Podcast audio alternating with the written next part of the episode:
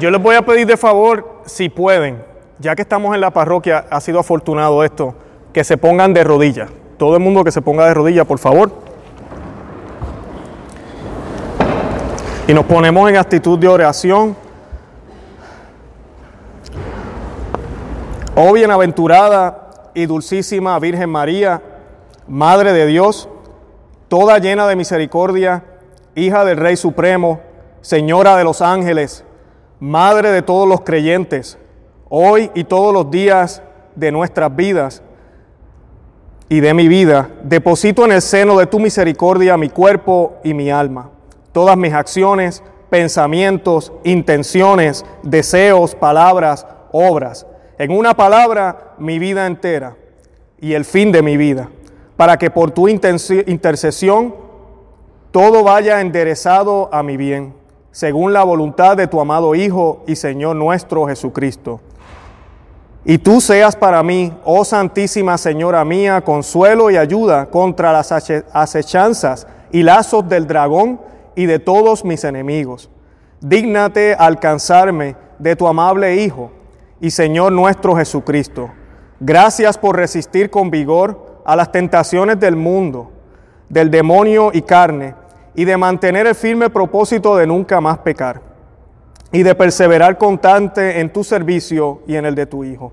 También te ruego, Santísima Señora mía, que me alcances verdadera obediencia y verdadera humildad de corazón para que me reconozca sinceramente por miserable y frágil pecador, impotente, no solo para practicar una obra buena, sino aún para rechazar los continuos ataques del enemigo, sin la gracia y auxilio de mi Creador y sin el socorro de tus santas preces.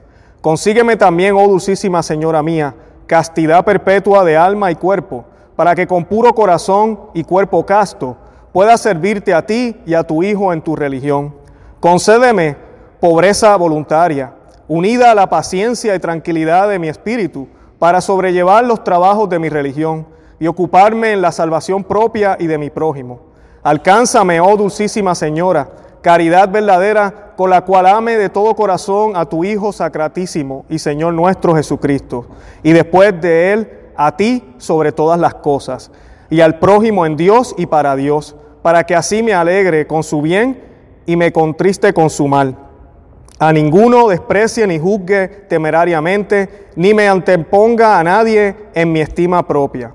Haz, oh Reina del cielo, que junte en mi corazón el temor y el amor de tu Hijo dulcísimo que le dé continua gracias por, por, los grandes beneficios que me ha concedido, no por mis méritos, sino movido por su propia voluntad, y que haga pura y sincera confesión y verdadera penitencia por mis pecados, hasta alcanzar perdón y misericordia. Finalmente, te ruego que en el último momento de mi vida, tú, única Madre mía, puerta del cielo y abogada de los pecadores, no consientas que yo, indigno siervo tuyo, me desvíe de la santa fe católica antes, usando de tu gran piedad y misericordia, me socorras y me defiendas de los malos espíritus, para que lleno de esperanza en la bendita y gloriosa pasión de tu Hijo y en el valimiento de su intercesión, de tu intercesión, consiga de Él por tu medio el perdón de mis pecados y al morir en tu amor y en el amor de tu Hijo, me encamines por el sendero de la salvación y salud eterna. Amén. Amén. En nombre del Padre, del Hijo y del Espíritu Santo. Bueno, el tema que les voy a hablar hoy es un tema extremadamente espiritual. Vivimos en un mundo natural, pero también es un mundo que a veces no realizamos. Nosotros estamos en lucha con entes que no se ven, con potestades, con el maligno. Estamos en lucha, cada uno de nosotros. En Apocalipsis capítulo 12 eh, nos habla de cómo el demonio comenzó una guerra contra esa mujer que iba a dar a luz a quien iba a ser el salvador del mundo. Y dice las Sagradas Escrituras que como no pudo devorar al hijo y tampoco pudo con ella porque ella estaba protegida por Dios, entonces comenzó a hacer la guerra con los hijos de ella. Y dice la Biblia que los hijos de ella son aquellos que siguen al Señor.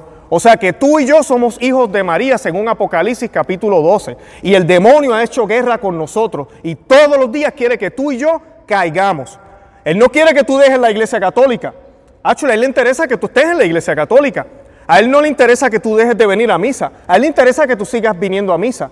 Pero a él le interesa que tú vengas confundido, creyendo un falso evangelio y un falso Jesús que nos predican a veces. Ese falso Jesús que vino a traer todo bonito, ese falso Jesús que no exige nada, ese falso Jesús que yo hago los planes y él me ayuda, ese falso Jesús que no requiere obediencia, ese falso Jesús que no requiere sacramentos. Él quiere que tú vivas tu catolicismo de esa manera. Van a pasar los días, los meses, los años, las décadas y te vas a morir. Y cuando llegues a las glorias eternas y toques la puerta, el Señor no va a abrir. Y tú vas a decir, pero yo estuve ahí, yo te llamé Señor. Y Él va a decir, yo no te conozco. Y luego tú lo vas a decir, pero yo comí contigo. ¿Verdad? Porque somos católicos, recibimos la Eucaristía. Y Él va a decir, lárgate, porque yo no te conozco porque nunca vivimos el verdadero evangelio, porque no nos ocupamos de estudiarlo, no nos ocupamos de escuchar lo que nos gusta, pero también lo que no nos gusta. ¿Y por qué les hago esta introducción? Porque el tema que les voy a traer en el día de hoy es bien controversial y es un tema que a mí me chocaba cuando yo venía aquí a Maús hace 10 años, cuando comenzamos, yo creo que ya llevo ya casi 10 años. Y yo recuerdo cuando trataban este tema, a mí me chocaba mucho, porque yo lo celebraba. Y lo que les voy a estar hablando hoy es de la trampa del Halloween. Y es bien difícil para los católicos a veces entender qué es lo que sucede aquí, porque el católico siempre quiere estar metido en todas, como decimos. Nosotros queremos estar metidos en todas. Yo conozco hermanos cristianos, y yo les llamo hermanos confundidos, ¿verdad? Porque no están en la, fe verdadera, pero por lo menos no celebran Halloween. Conozco amistades musulmanas, no celebran Halloween, ni loco. Judíos tampoco le preguntas a los católicos, no, ahí estamos ya con la máscara puesta. Nos encanta mezclar nuestra fe con todo lo que es mundano. Así que hoy con las Sagradas Escrituras y con algunos textos de, de la Biblia, apoyado también con el Catecismo de la Iglesia Católica y la información que pude traerles, les voy a compartir el por qué los católicos no deben celebrar Halloween. Así de sencillo, no debemos celebrar Halloween. Y no se trata de fanatismo. No se trata de, wow, pero ahora no podemos tener diversión, no podemos hacer nada. No, no estamos hablando de eso. Pero yo les voy a hablar cuál es el problema con el Halloween. Que si prestamos atención con tan solo mirar lo que hacen los no cristianos allá afuera, se ve el contraste con lo que nosotros creemos y con lo que ellos hacen. Si prestamos atención. Pero si no prestamos atención y vivimos nuestras vidas como zombies, haciendo lo que todo el mundo hace, pues entonces no lo vamos a ver. Y entonces el maligno se va a estar riendo de nosotros en la cara. Seguimos haciendo rosario, seguimos viniendo a la misa, pero estamos caminando por otro camino. No estamos caminando por el verdadero camino que el Señor nos propuso. Ya les dije, es un mensaje fuerte. Así que les pido disculpas si alguno se siente ofendido, pero lo hago con todo el amor, el poco amor que tengo, ¿verdad? Porque yo no soy nadie, pero lo hago con todo el amor que tengo, de verdad que sí. Bueno, la palabra Halloween, para que sepan, vienen del All Hallows Eve, y esto yo sé que ya lo han escuchado. Es del inglés antiguo que significa santo, All Hallows. Y en inglés cuando decimos el Padre Nuestro, ¿verdad? Uno dice, Hallowed be thy name, ¿verdad? Decimos, santificado sea tu nombre, los que se lo saben en inglés. So decimos esa palabra ahí en el Padre Nuestro. ¿Y por qué les digo esto? Porque la palabra de por sí, All Hallows Eve, significa noche de todos los santos.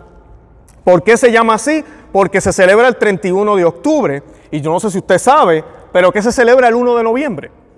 El Día de Todos los Santos.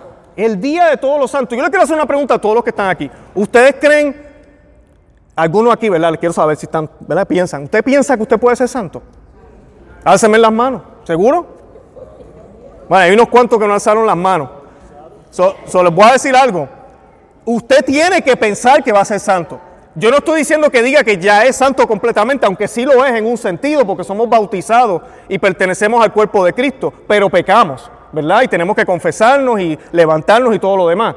Pero si usted no piensa que puede ser santo, disculpe, pero está perdiendo el tiempo. Eso es como ir a una entrevista. Yo vengo aquí a la entrevista, pero yo sé que a mí no me van a dar el trabajo. Nadie te garantiza que te van a dar el trabajo, pero tú vas con la actitud de que no, este trabajo es mío. Hay como 200 candidatos. ¿Qué te dice a ti que es tuyo? Pero tú vas con esa esperanza. Esa es la esperanza del cristiano. El cristiano camina con la esperanza puesta en Cristo de que algún día vamos a alcanzar las glorias eternas. Eso no, no, me hace a mí prepotente ni orgulloso, no estoy hablando de ese sentido, pero yo tengo que tener esa mentalidad. Y eso es lo que se celebra ese día y por eso es que se llama así. El Halloween que se celebra hoy en día, lamentablemente es un retorno al paganismo que se celebraba antes. ¿Ok? Y voy a hablar un poco de la historia del Halloween, pero esta fiesta como tal tiene, tiene origen en las culturas celtas. No sé si han escuchado de esto, pero por ejemplo, para que tengan una idea, todas estas islas que están por el área donde está Irlanda, los que han visto tal vez las películas de San Patricio, y de las historias, si las han escuchado, han leído, eh, uno de los obispos y santos más importantes del mundo, cuando uno ve esa cultura que él fue a evangelizar a Irlanda, eran celtas. Y esta gente eran paganos, pero no eran paganos como tal vez como en nuestros países. Estos paganos tenían sacerdotes, tenían altares, hacían sacrificios, tenían rituales, tenían libros. Esto era toda una religión. Esto no era algo tonto, bruto, no, esto era toda una religión bien establecida y arraigada en esta cultura. Ellos de por sí celebraban en, ese, en esa época, siempre celebraban, dividían el año entre el sol, o mejor dicho, la, luz y la oscuridad. Y la oscuridad para ellos comenzaba el 31 de octubre, para esa fecha. Siempre comenzaba, porque ahí es donde comenzaba ya el invierno, pasaba el verano, lo asociaba mucho con la, con la tierra, con la, cultura, con la agricultura, y entonces celebraban de esta manera al dios, eh, ay disculpen, ¿no? Eh, Chalín, a mí, disculpe, Samaín, Samaín, el dios de la muerte. Y al dios de la muerte lo que ellos hacían, diferentes rituales. Hacían bailes, se disfrazaban, se pintaban, pero una de las cosas más tenebrosas que hacían eran que hacían sacrificios humanos. Hacían sacrificios humanos a estos dioses. Eso lo vemos en las historias de San Patrick. Cuando él se encuentra con esto, él, no lo podía creer. Era tan tenebroso que inclusive, miren lo que hacían esta gente. Ellos tenían mujeres que se consagraban a este Dios, quedaban embarazadas para cuando llegara el momento pudieran ofrecer a su hijo. Había momentos también que inclusive, yo leyendo, si el niño no había nacido, entonces se lo sacaban y lo ofrecían de sacrificio a ese Dios esa noche. Y era algo muy importante para ellos. Era, era y tan, tan, tan y tan grotesco que cuando los romanos, y estoy hablando antes de Cristo, cuando los romanos llegaron a esta región, ellos comenzaron a imponerle a esta cultura leyes para que dejaran de hacer los sacrificios. Los dejaron hacer lo que ellos quisieran porque Roma siempre fue eh, muy ecumenista, diríamos hoy, eh, en ese tiempo, ¿verdad? Permitía cualquier religión. Y ellos les, les decían, ustedes van a sacrificar este, estatuas. Y eso era lo que hacían, estatuas, durante el imperio romano. Pero con todo y eso, a escondidas, en sus lugares donde nadie sabía, ellos seguían haciendo los sacrificios. Luego llegan los cristianos y los cristianos empiezan a evangelizar a estas personas. En Irlanda estuvo San Patrick o San Patricio y comienzan con bastante éxito, porque todos sabemos que esos países son bastante católicos, pero como quiera, estas costumbres quedaron arraigadas en la, en la cultura de, de ellos y no permitían a ellos realmente vivir el cristianismo como tenían que vivirlo. para el año 731, y esto es después de Cristo, el Papa Gregorio III consagró una capilla, ok, consagró una capilla en la Basílica de San Pedro a todos los santos y arregló el aniversario para el primero de noviembre. Su sucesor, el Papa Gregorio IV, extendió toda esa celebración a toda la iglesia. Y de ahí es que nace la fiesta de todos los santos el primero de noviembre. Fue oportuno porque entonces esa fiesta llega a esta región y la Iglesia Católica en algunas partes del mundo utilizó esa técnica de, en un sentido como quien dice, evangelizar lo que ellos hacían. Pero en este caso no podían evangelizarlo del todo porque no podemos permitir sacrificios humanos. No podemos permitir que adoren un árbol o que adoren una estatua o que adoren algo que no sea Cristo, ¿verdad? Que no sea Dios. Entonces la iglesia tenía que enseñarle a estas personas, no, eso está mal, tú no puedes hacer eso. Y así de esa manera fueron evangelizando. Al pasar el tiempo, esta fiesta se extiende a todo el mundo. Luego la iglesia también instituye el Día de todos los fieles difuntos, que se celebra el 2 de noviembre. Por eso es que son de corrido. El 1 de noviembre, me gustaría mencionarlo aquí, porque se nos olvida, el 1 de noviembre es día de obligación. Es día de ir a la Santa Misa. Hay que ir a la Santa Misa. El 1 de noviembre, si no me equivoco, creo que este año cae viernes o jueves. Eh, viernes. Hay que ir a la Santa Misa. Se nos olvida. Posiblemente usted el año pasado no vino a la Santa Misa el 1 de noviembre. No se preocupe, ya pasó. Pero es obligación para nosotros. Y es el día de los santos que no tienen un día en el calendario litúrgico. Por eso es que la iglesia lo instituye. Ustedes saben que la iglesia proclama personas santas. porque han visto algún acto heroico en la persona y la iglesia tiene la plena confianza de que esa persona, además de los milagros que se prueban y las cosas que se buscan, la iglesia tiene la plena confianza de que ese individuo ha alcanzado la santidad y la iglesia dice, mira, esta persona es santa, lo podemos celebrar y él puede interceder por nosotros. Esa es la intención de la iglesia. ¿Cuál es la intención de la iglesia con esto? Acercarnos a Dios. Eso es todo, acercarnos a Dios. So, el día de todos los santos es para celebrar los santos que no tienen un día, que no tienen un día específico en la liturgia, que posiblemente, si Dios lo permite, miles y miles de años o cientos de años del día de hoy, Ojalá nosotros alcancemos la santidad. Ese día nosotros vamos a estar de fiesta en el cielo, mirando a la iglesia aquí abajo, que ojalá esté todavía estable y esté bien, ¿verdad? Y estén celebrando la Santa Misa, ¿verdad? Por todos los santos, por intercesión de todos los santos, celebrando eso que nosotros queremos alcanzar. El Halloween moderno como tal, que conocemos ahora, ya le conté un poco de, de dónde comienza. So, pueden ver que las raíces del Halloween no son buenas. No son buenas para nada. ¿Ok? Son paganas completamente. Los inmigrantes irlandeses introdujeron en Halloween Estados Unidos. Ustedes saben que aquí en Estados Unidos eh, los irlandeses tienen una influencia increíble. Lo podemos ver cuando se hace eh, la fiesta de San Patrick. Lamentablemente se ha vuelto algo comercial, pero usted ve cómo tiran el, el río Hudson y eso, ponen el río verde, el lago completamente, ¿verdad? El río completamente verde, hay tres boles por donde quiera. Lamentablemente se ha quitado el verdadero sentido pero tú puedes ver la influencia que ellos han tenido en este país. Y así también trajeron el Halloween. Trajeron esa celebración de hacer algo para celebrar el cambio de, eh, ¿cómo se dice? del otoño al invierno, de celebrar la muerte como un vacilón, como algo para, para pasarla bien, de disfrazarnos, que parece inofensivo, y ahorita voy a hablar de eso, parece inofensivo, no parece malo, pero ya vimos las raíces de esto no son buenas. Y se le añadieron diferentes elementos paganos o podemos decir elementos comerciales al pasar los años. Ustedes saben que ahorita Halloween, ¿qué vemos? Vemos brujas. Eso no existía maybe hace 100 o 200 años. Se le han añadido las brujas, se le han añadido los fantasmas, se le han añadido los duendes, Drácula, monstruos de todas especies al Halloween. Y desde Estados Unidos como Estados Unidos es el imperio ahorita, se podría decir, o la tierra, ¿verdad? El, lugar más grande comercialmente, Estados Unidos ha impactado el mundo entero. Lo más que ha hecho efecto con el Halloween ha sido Hollywood, con las películas, con el mercadeo, con los juguetes. Uno va a Colombia, a Venezuela, a cualquier país, y ahí está la loncherita con Mickey, con colmillo, este, el Draculita, el pato Donald de Draculita. Ay, qué lindo se ve, ¿verdad? Decimos, mira qué bonito. Y, nos van colocando esas ideas de miedo, de terror, que no son buenas, a través de este mercadeo, que lo que ellos hacen es para ganar qué? Dinero, para ganar dinero. Y ahí estamos los católicos comprando todo eso.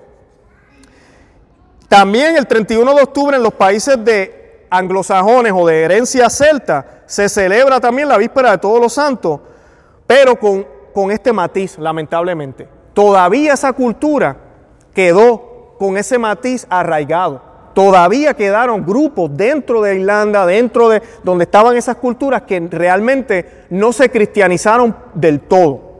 La iglesia hizo lo que pudo, pero siempre quedaron esos grupos. Ahora en esta era postcristiana, y estamos en una era postcristiana si usted no lo sabe, o si no se ha dado cuenta, la iglesia ya no es un poder político, tiene influencia, pero no lo es. Yo sé que esto va a sonar controversial lo que voy a decir ahora, pero si usted mira la historia de la iglesia y mira lo que Cristo habló y lo que dice las Sagradas Escrituras, San Pablo, Pedro, la iglesia se supone que sí tenga un poder político y gobierne junto con los reyes. Y pasó y sucedió. Hubieron cosas buenísimas.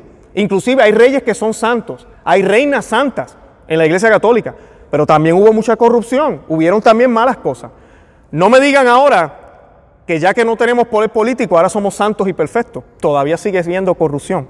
Eso no tiene que ver nada. Lo triste es que nos han engañado con eso. La iglesia ha perdido territorio y ahora no importa lo que digamos, ningún gobierno, bien pocos los gobiernos que escuchan, bien pocos. Cada día son más los países que aprueban el aborto.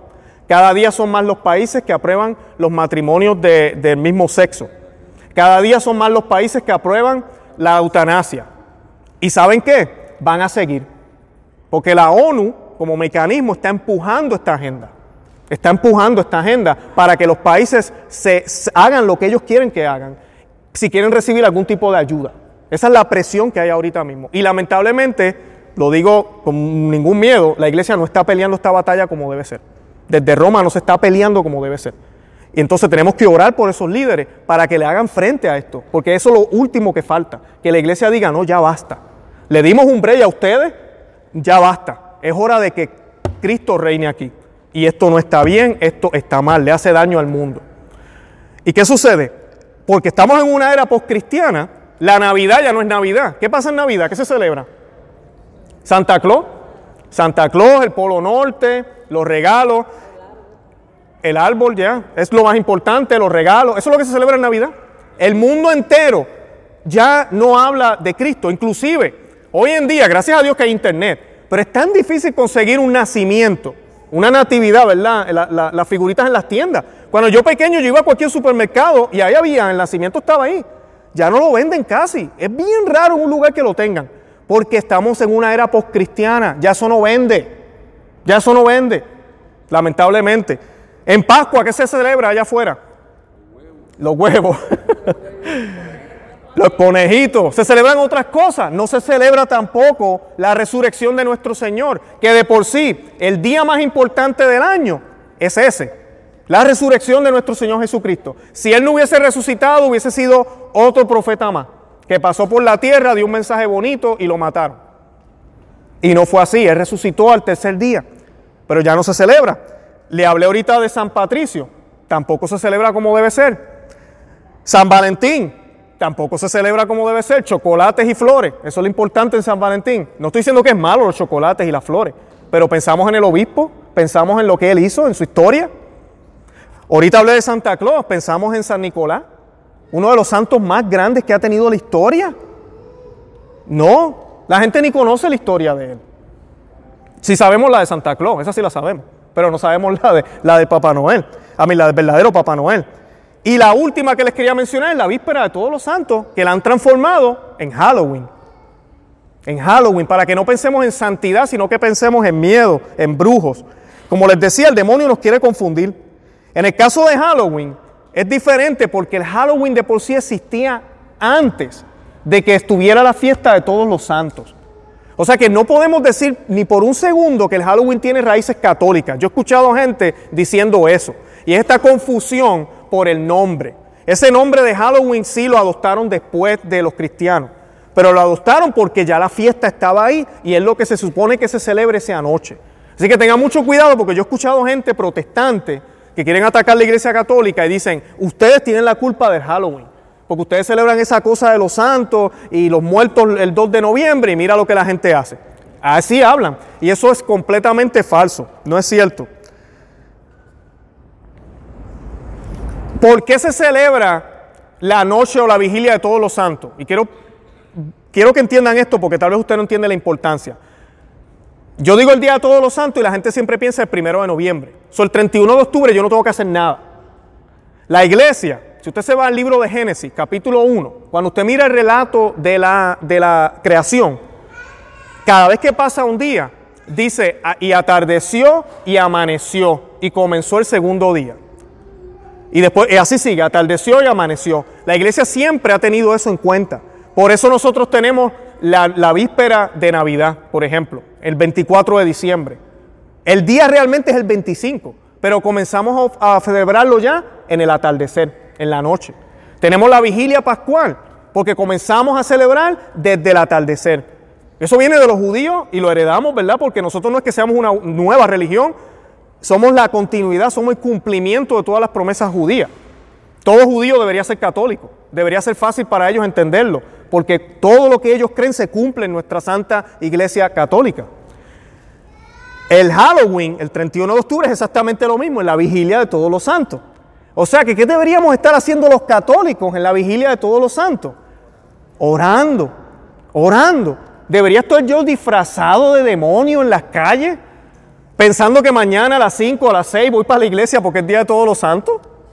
¿En serio? ¿O cojo y me llevo a mis hijos a tricotear porque yo supuestamente lo que quiero es simplemente buscar dulces con ellos?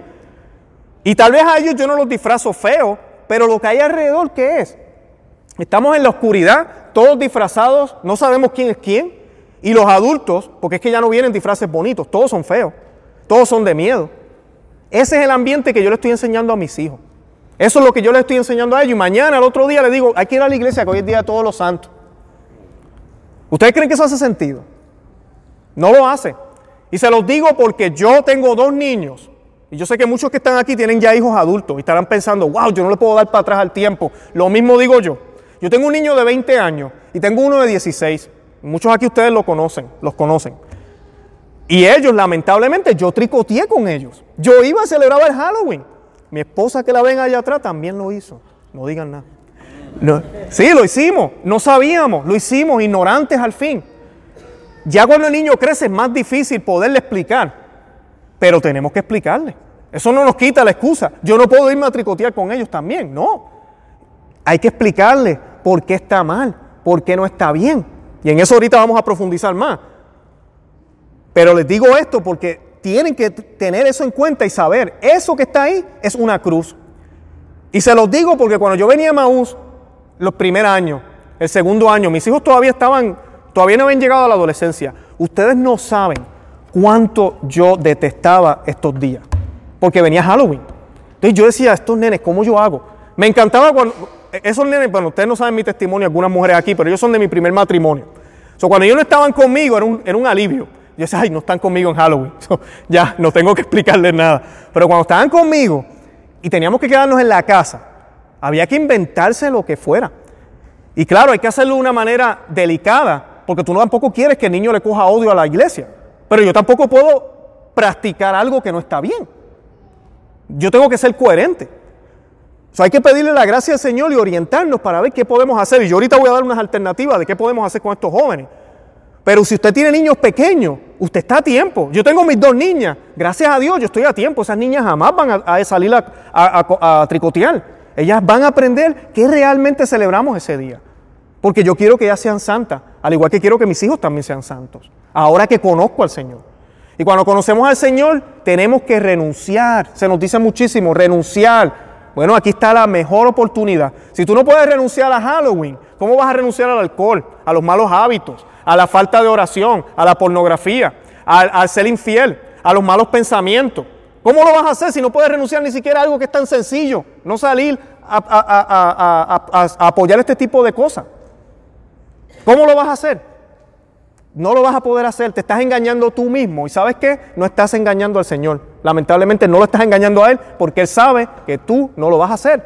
Porque mira lo que estás demostrando esa noche. Mira lo que estás demostrando esa noche. A veces decimos que no hay nada de malo que el niño se divierta, ¿verdad? Y no hay nada de malo que el niño se divierta. Quiero aclarar algo, yo no he dicho que los dulces son malos, yo tampoco he dicho que ponerse una máscara es malo. Una máscara de un demonio sí, disfrazarme yo de algo satánico, sí, que lo hacen a cada rato, porque ahorita voy a hablar de eso también, los brujos existen, la hechicería existe, el satanismo existe. Hoy en estos días se hace sacrificios humanos allá afuera. Tenemos que despertar. Estamos en Disneyland, literalmente gente que está en Disneyland y piensan que todo es lindo y bonito. Tenemos que despertar porque no es así. Vaya a cualquier Walmart, vaya a cualquier hospital, vaya a cualquier cuartel de la policía y mire cuántas fotos de niños desaparecidos hay. Y verifique si son las mismas en cada lugar y va a ver que no lo son. ¿Dónde están? Piense, ¿dónde están? Sí, hay tráfico humano también, claro que sí. ¿Hay prostitución de niños? Claro que sí, pero también hay sacrificios humanos. Y hay entes políticos detrás de esto. Hay personas poderosas que el demonio le ha prometido poder y tienen que hacer estos sacrificios, los tienen que hacer, porque si no el demonio les va a quitar la vida. Ya ellos saben que perdieron el alma. Así que a ellos no les importa y a toda costa hacen lo que sea por conseguir lo que tengan que conseguir para poderle ofrecer al demonio lo que tengan que ofrecerle. Eso es una realidad. Y pueden ir a YouTube y buscar videos, hay testimonios de satánicos, hay muchísimas cosas allá afuera que usted puede leer y escuchar sobre estos testimonios. Que a veces no queremos hablar de estos temas porque no nos gusta, pero es la realidad, sí existen. Dice la Sagrada Escritura, cuando hayas entrado en la tierra de Yahvé, tu Dios, que tu Dios te da, y quiero que los, em, casi todos aquí somos emigrantes, yo creo, y si nacimos aquí, no importa, pero yo creo que casi todos venimos, ¿verdad?, de algún otro país. So, cuando hayas entrado en la tierra que, David, que Yahvé tu Dios te da, miren lo que dice, no imiten las costumbres perversas de aquellos pueblos, que no haya en medio de ti nadie que haga pasar a su hijo o a su hija por el fuego, que nadie practique encantamientos o consulte a los astros, que no haya brujos ni hechiceros.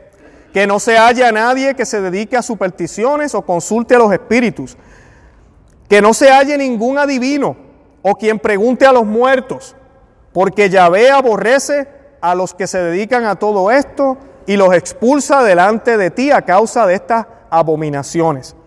Tú, en cambio, te portarás bien en todo con Yahvé tu Dios. Eso está en Deuteronomio 18, 9 al 13. Palabra de Dios es esto. No son las palabras de Luis Román, no es la opinión de la Iglesia Católica, esto es palabra de Dios. Y es bien importante que entendamos que todo el Antiguo Testamento, excepto por los preceptos litúrgicos, porque se cumplieron en la persona de Cristo, ¿verdad? Todo lo demás, la ley como tal, está, está vigente. Mucha gente a veces lee estos pasajes, ah, no, eso es Viejo Testamento, eso no vale. Bueno, San Pablo también habla de la hechicería y habla de la brujería. Y no se puede hacer. No podemos caer en esas costumbres. Lucas 6:31 dice, y lo que queráis que os hagan los hombres, hacedlo vosotros igualmente. Miren, miren lo que acabo de decir. Ese es el famoso refrán que dice, no hagas a otro lo que no quiere que te hagan a ti. Nosotros queremos evangelizar, ¿sí o no? Nos gustaría que nuestros hijos se convirtieran, que la gente que no conoce a Cristo lo conociera, porque es una felicidad inmensa tener al Señor. ¿Verdad que sí? Si yo no hago lo que ellos, lo que yo quisiera que ellos hicieran, ¿cómo yo le voy a pedir que lo hagan? Si yo me envuelvo en lo mismo que ellos hacen, ellos no van a salir de ahí. ¿Qué clase de ejemplo les estoy dando? Y esas son palabras del Señor, palabras de Cristo. Lo mismo pasa con un árbol sano, da frutos buenos, mientras que el árbol malo produce frutos malos. Y cuando decimos malo, cuando la Biblia dice malo, no necesariamente es malo con la mala intención, sino en las acciones. Nosotros estamos llamados a glorificar a Dios con todo. San, Pablo, San Pedro nos dice, el primer papa, en conclusión, tened unos mismos sentimientos, sed compasivos, sed misericordiosos y humildes. No devolváis mal por mal ni insulto por insulto, por el contrario, bendecid pues habéis sido llamados a heredar la bendición. Pues quien quiera amar la vida y ver días felices, guarde su lengua del mal y sus labios de palabras engañosas. Apártese del mal y haga el bien. Busque la, paz y, y corra tras ellas. Pues los ojos del Señor miran a los justos y sus oídos escuchan su oración. Pero el rostro del Señor eh, va en contra de los que obran mal. O sea que nosotros tenemos que obrar en acorde con lo que creemos. Básicamente eso es lo que San, Pedro nos está diciendo ahí. A veces no pensamos que el Señor va a hacer justicia. Se nos habla mucho de misericordia. Se nos habla mucho de que el Señor es bueno. El Señor es bueno y misericordioso. Pero el Señor también es justo. El Señor es justo porque si no, entonces ¿qué clase de Dios tenemos? Un Dios que no le importa nada. No, Él es un Dios justo. So, yo no puedo vivir esa vida de esa manera. Y el, el problema con el Halloween es que cuando lo cogemos a la ligera, los niños, los niños como tal, ven una diversión ahí, ¿verdad? Pero ahorita, si ustedes miran en la calle, y esto es consecuencia del cambio en la cultura, ustedes han visto los letreros, no sé si saben, una mano roja. ¿Han visto la mano roja allá afuera? ¿No se han fijado? Pues fíjense, cuando usted vea la mano roja, eso es una persona que lee la mano. Esos letreros los hay donde quiera, inclusive al lado de Anahuín, aquí hay una, un señor o señora, no sé, que lee la mano. En cada esquina ahorita aquí, si uno busca, hay personas que leen la mano. Eso no se veía hace unos 40 años, unos 20 años, yo me atrevería a decir. Personas que leen la mano. Eso abre puertas. Eso, mm, personas que van ahí que supuestamente son cristianas están siéndole infiel al Señor. ¿Y por qué esto pasa? Porque no se le da importancia. Si desde pequeño el niño ve brujos, ve todo esto de misterio y todo parece juego, ¿qué le va a impedir a él cuando crezca que vaya a estos lugares? Si realmente no es en serio. Y como les decía ahorita, las fuerzas malignas existen. No me tomen a mal. Dios es más poderoso que las fuerzas de allá del, del maligno. Pero, pero sí existen.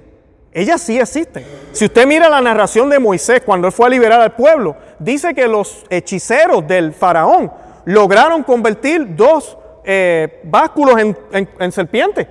Uno lee eso y uno dice, ¿cómo? Esta gente no tiene a Dios. Claro, el bástulo de Moisés se convirtió en, en serpiente también y se comió las otras. Pero ellos lograron hacer ese encantamiento. ¿Qué nos dice eso entonces? Hay poderes allá afuera que pueden ser manipulados por el mal. Y Dios permite eso para que sea parte, porque la providencia de Él la utiliza para nuestra salvación. Porque créalo o no, el demonio tiene un papel en esto también. Le guste a Él o no, él, él termina siendo en un sentido parte del plan de salvación. Y eso a Él le da rabia, le da rabia. El día de Halloween nosotros tenemos varias opciones que hacer. Aquí, ¿qué se hace? Hacemos adoración eucarística. Eso es lo que debemos hacer primero. Si hay misa, ir a celebrar la Santa Misa.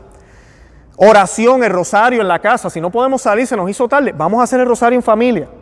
Yo personalmente, y esto es bien importante, cualquier cosa que nosotros hagamos, por ejemplo, hay personas que me dicen, yo no tricoteo, ¿verdad? No salgo afuera a pedir dulces, ni me disfrazo, pero le doy caramelos a los que vienen a tocar la puerta.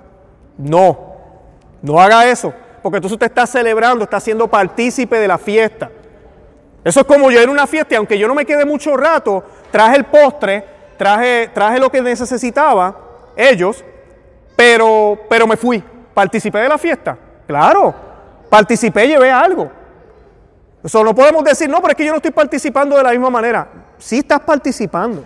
Es más, estás participando aunque tú no lo estés haciendo con toda la intención. Porque, por ejemplo, vamos a suponer que usted llega a su casa, y voy a poner un ejemplo que para descanse mi mamá. Vamos a poner un ejemplo de que su mamá falleció. Lo que su mamá se ha ido, pero imagínese que su mamá está viva. Su mamá murió, usted no sabe que murió. Usted llega a su casa y está todo el mundo ahí y usted dice, oye, esto está todo apagado aquí, esta fiesta no hay música ni nada. Prende radio y empieza a bailar. Eso que usted está haciendo ofende a todos los que están ahí. Claro, usted no sabía que su mamá falleció. Va a venir alguien y le va a decir, oye, para, para, no hagas eso. Tu mamá acaba de fallecer. Y tú, oh, yo no sabía. Es exactamente lo que está pasando aquí esta noche para muchos de ustedes. Para, para, no celebres el Halloween. Porque lo que estás haciendo es contrario y estás participando en esta fiesta. Estás haciendo exactamente eso, sin saberlo, sin saberlo, pero lo estás haciendo. Yo tengo una luz en casa que a veces en todos los años se me olvida. cuando la gente llega a mi balcón, la luz prende.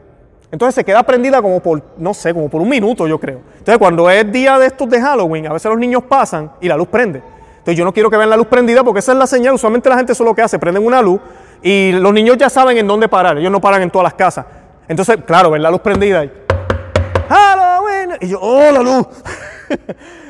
prepare bien todo, apague las luces, póngase a rezar el rosario, ore por esas almas. Esos niños no saben, es la ignorancia, no saben. Ore por ellos. Ore por los católicos que están afuera participando, pero usted no puede participar en eso. No podemos. Ojalá sean cada día menos las personas que le den caramelo a esos niños. Se le van a quitar las ganas de salir.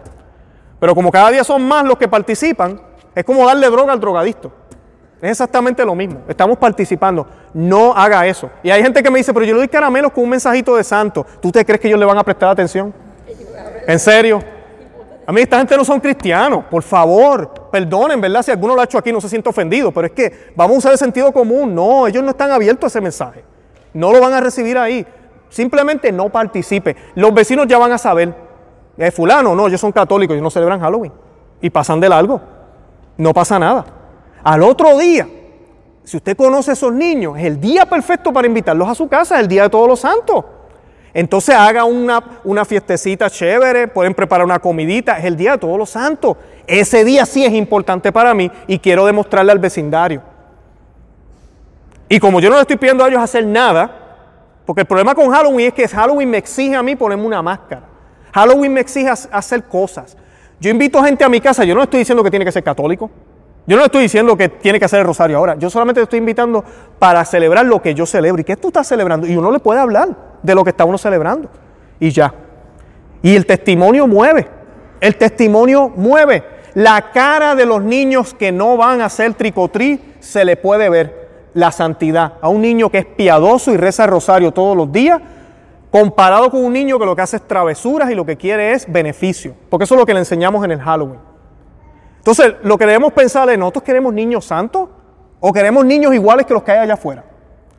Porque en el mundo secular, yo que soy gerente y, y participaba antes en ventas y eso, se nos dice mucho, si los resultados que tú tienes no te gustan, deja de hacer lo que estás haciendo.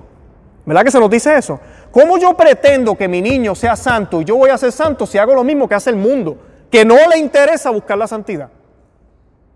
No.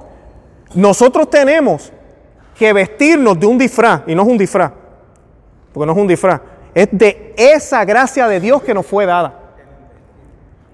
De esa vestimenta blanca que el Señor nos ha dado. De eso es que nos tenemos que vestir.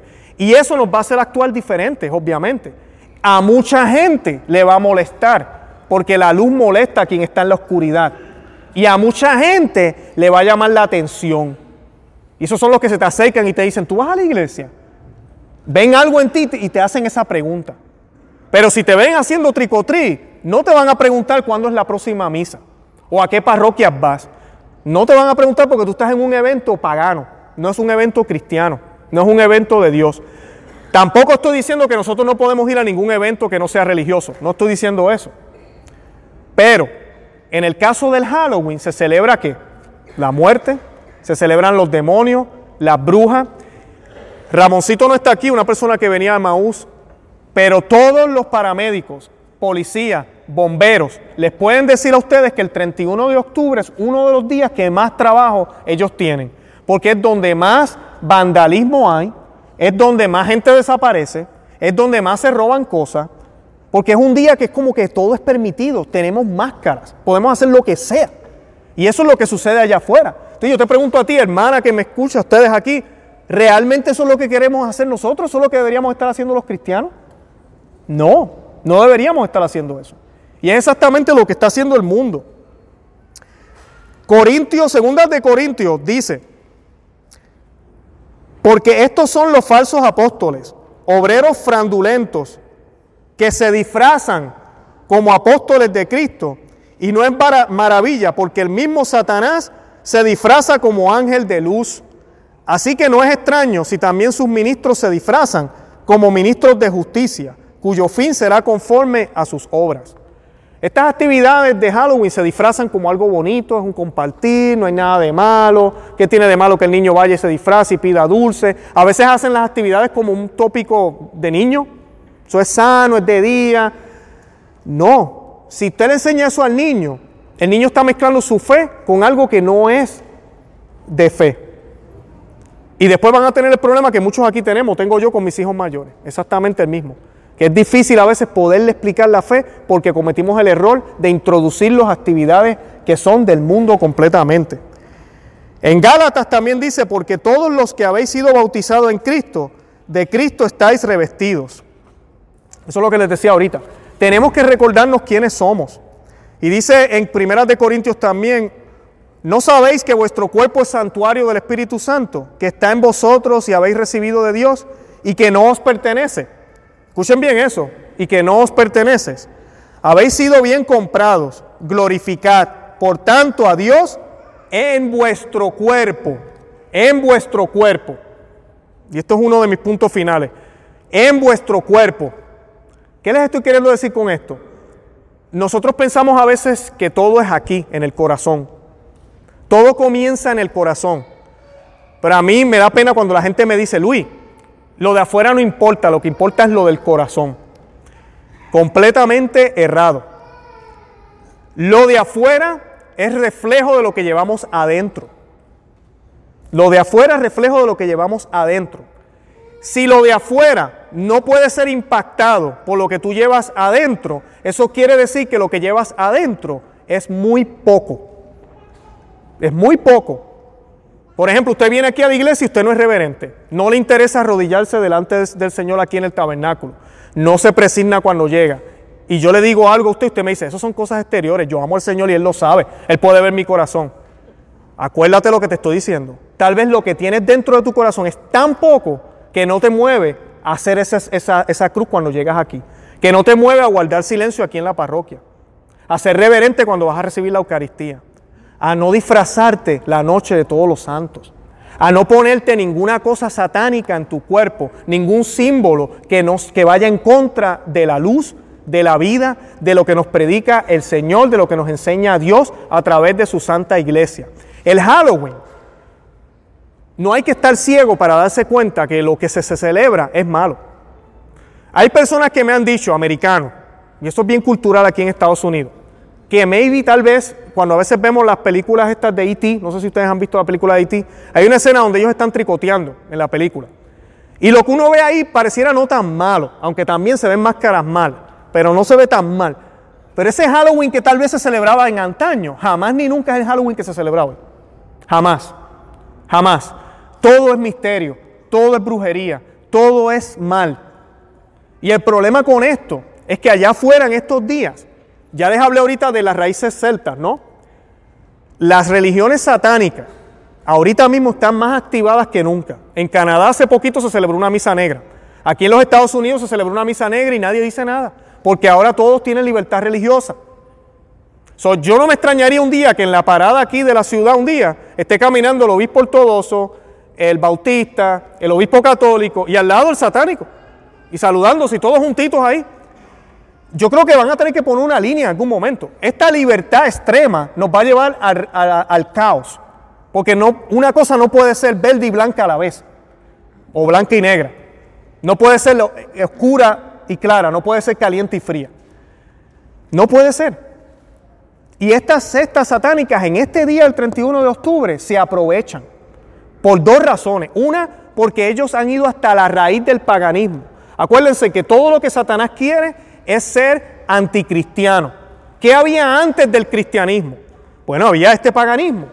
Eso es lo que está empezando a salir de nuevo. Eso es lo que está empezando a florecer, porque es una manera de decirle a Cristo, no, no me interesa que hayas venido, no me interesa que hayas venido y hayas muerto en la cruz. Volvimos otra vez a donde estábamos, no valió de nada. Eso es lo que el demonio trata de hacer, mofarse de él. Y nos utiliza a nosotros para eso. Y el Halloween es exactamente eso. Ha florecido de nuevo, después de una época cristiana, lo que se hacía antes cuando la iglesia trató de cristianizar esas malas costumbres. Lo triste es que los católicos hoy en día, una gran mayoría, estamos enredados y confundidos, no conocemos nuestra fe y participamos de eso porque aparentemente no es malo. No le hago daño a nadie, nadie sale herido pero estás participando de algo que va en contra de lo que realmente se celebra ese día. Y esa es la pregunta. Vamos a suponer que ninguno de los argumentos que yo les presenté esta noche te convenció. Y tú dices, Luis, no me convenciste. Yo voy a celebrar Halloween porque de todas formas que tiene de malo disfrazarse, ir a, a compartir, eso es bueno. No me convenciste. Bueno, pues yo te voy a dar un último argumento. Esa noche es la noche de todos los santos. Y tu madre iglesia está celebrando eso. Y tú eres bautizado y eres parte de esa iglesia. Tú tienes la obligación, te guste o no, de celebrar la noche de todos los santos. Así de sencillo. Si no te gusta, yo no quiero decir que no seas católico porque esta es la única iglesia, la verdadera. Pero entonces tienes un problema no conmigo, no con el sacerdote, tienes un problema con Cristo. Y Cristo padeció con dolores no para que tú te disfrazaras de demonios, los cuales Él derrotó cuando caminó en esta tierra, que por su pura sangre los derrotó completamente, que gracias a su resurrección la muerte ha desaparecido para todo bautizado. ¿Cómo es posible que tú, que ya tienes esa puerta abierta, lo único que tienes que hacer es pasar, que es bien angosta, como nos dice Él, y da trabajo, te atrevas a jugar con ella por una noche de diversión? Ese sería mi último argumento. Ese sería mi reto. Que analices y pienses y digas, wow, esa noche es la noche de todos los santos y yo no debería hacer eso. Una última cosa que me gustaría mencionar. Hay parroquias que lamentablemente y colegios católicos celebran el Halloween. Y esto es escándalo. Lo es. De esto les estoy hablando desde que empecé la charla, de la crisis que hay en la iglesia. Lamentablemente, y no es solamente el actual Papa, esto lleva ya tiempo, no hay claridad desde Roma, nadie interviene. So, tenemos colegios que hacen Halloween, colegios que los maestros se disfrazan de brujas. Es más, yo he visto colegios donde el sacerdote va a celebrar la misa con la capa del vampiro, de Drácula. Busquen en YouTube para, para, para compartir y que todo el mundo se sienta bienvenido en nuestra parroquia.